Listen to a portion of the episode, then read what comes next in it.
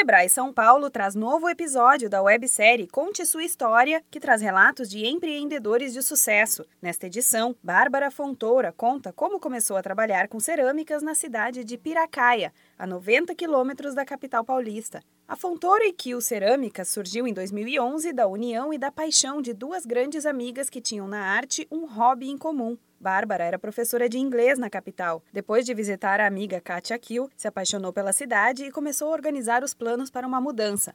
Além de casa, mudaria também de vida. Amigas há 13 anos, as duas fizeram juntas um curso de cerâmica.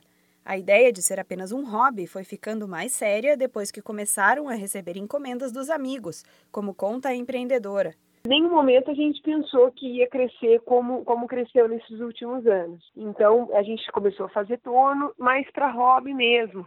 Eu até então mantive meu trabalho em, em São Paulo. Às vezes alguns amigos encomendavam um joguinho de xícara tal. E nisso, quando a gente notou que quando a gente entregava, a gente já tinha um pedido de, uma, de um novo cliente. E a gente começou a ter uma certa demanda. Aí a gente, a gente foi observando que a cerâmica foi tomando conta do espaço de casa. E foi aí que a gente é, começou a reformar o imóvel. E hoje é onde a gente se estabeleceu.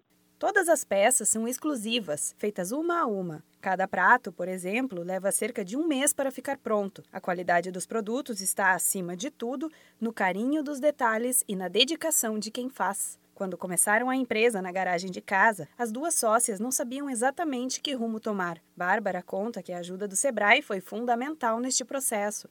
O Sebrae teve um papel muito importante no início da cerâmica, né? Porque o que aconteceu? Teve um evento uh, do Sebrae que chamava Brasil Original. E foi a primeira feira grande que a gente participou. E o Sebrae, ele abriu esse, como posso chamar, um edital, que você mandava foto dos seus produtos com a descrição, aí nós fomos selecionados. E era uma feira que passou, pelo que falaram, uh, era 30 mil pessoas que tinham passado pelo evento e teve uma visibilidade muito grande. E foi a partir daí que a gente notou um crescimento no, em pedidos, né? Na verdade, é aí que a gente deslanchou mesmo, né?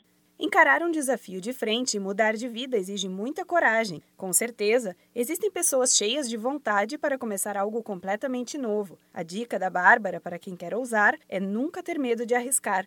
Se eu fosse falar para mim hoje, é não ter medo né, do que tem pela frente que uma vez que você trabalha firme, é, acorda cedo e encara todos os obstáculos, eu acho que não tem como dar errado. Arriscar, eu acho que arriscar é a palavra ideal, assim.